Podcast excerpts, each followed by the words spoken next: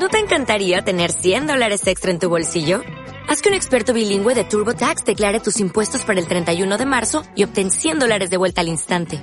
Porque no importa cuáles hayan sido tus logros del año pasado, TurboTax hace que cuenten. Obtén 100 dólares de vuelta y tus impuestos con 100% de precisión. Solo con Intuit TurboTax. Debes declarar para el 31 de marzo. Crédito solo aplicable al costo de la presentación federal con TurboTax Full Service. Oferta sujeta a cambios o cancelación en cualquier momento.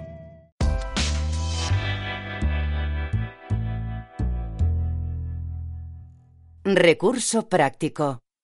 Escuela de Administración Pública de Castilla y León.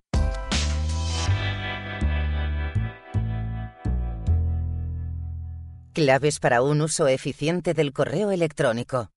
¿Se te acumulan los mensajes de correos electrónicos y te cuesta encontrar la información que te ha llegado? El correo electrónico es uno de los elementos fundamentales de nuestra vida en Internet. Este medio es rápido, eficiente y sencillo de administrar, llegando a ser el sistema más difundido de mensajería electrónica que hoy conocemos. Aquí descubrirás algunos consejos que te ayudarán a hacer un uso más eficiente de esta herramienta de comunicación. El objetivo de esto es aprender a utilizar el correo electrónico de forma eficiente en temas como la organización de los correos, formato o gestión de destinatarios. De esta manera, a continuación, ofrecemos algunos consejos para usar eficientemente el correo electrónico. En primer lugar, hay que organizar los correos de la bandeja de entrada por carpetas y así se mantiene vacía la bandeja de entrada.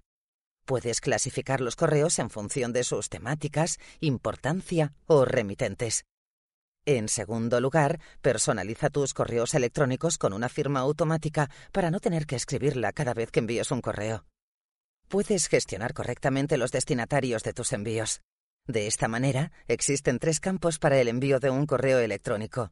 Estos son para, CC y CCO, que a continuación se explicarán. Para.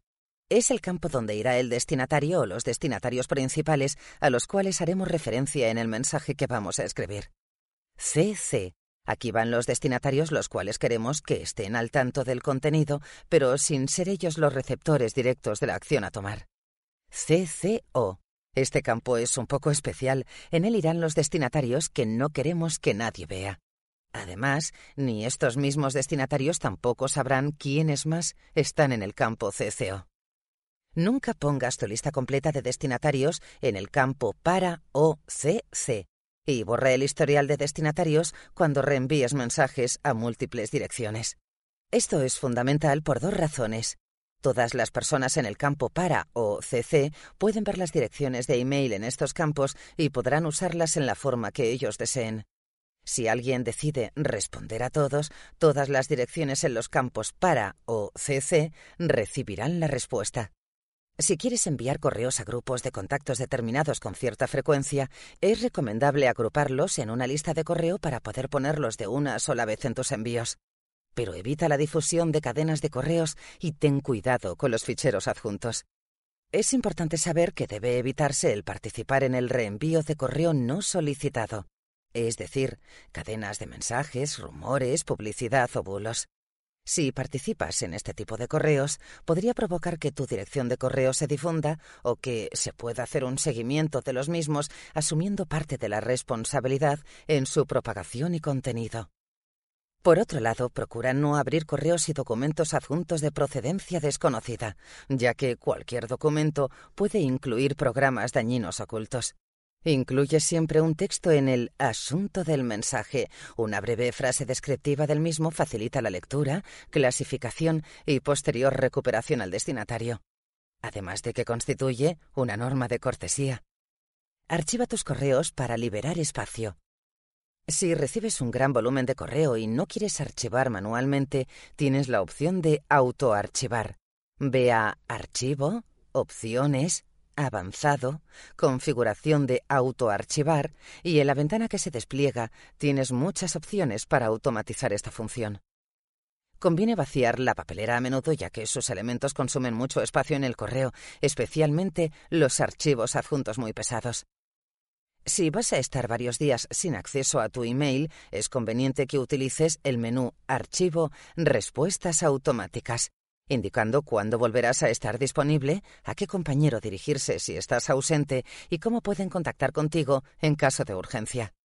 Esto es útil porque avisas al que te ha escrito de que no podrás ver lo que te ha mandado, con lo cual puede intentar gestionarlo de otra forma, y también para que no te bombardeen a mensajes, por lo que cuando vuelvas no tendrás tu bandeja llena de correos.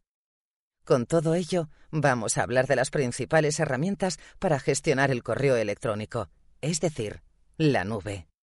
Utiliza aplicaciones en la nube para enviar ficheros pesados. Si eres empleado de la Junta de Castilla y León, puedes usar JCIL Transfer para enviar archivos de hasta 4 gigas por la nube privada. Para otros casos, tienes WeTransfer, donde puedes enviar archivos de hasta 2 gigas, pero ten presente que no se recomienda su uso para el envío de información confidencial.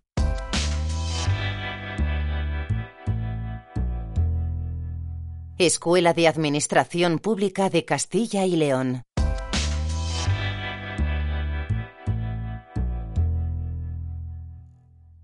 Dale más potencia a tu primavera con The Home Depot.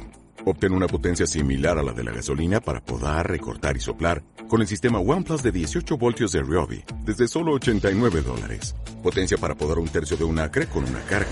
Potencia para recortar el césped que dura hasta dos horas. Y fuerza de soplado de 110 millas por hora. Todo con una batería intercambiable. Llévate el sistema inalámbrico OnePlus de 18 voltios de Ryobi. Solo en The Home Depot. Haces más. Logras más.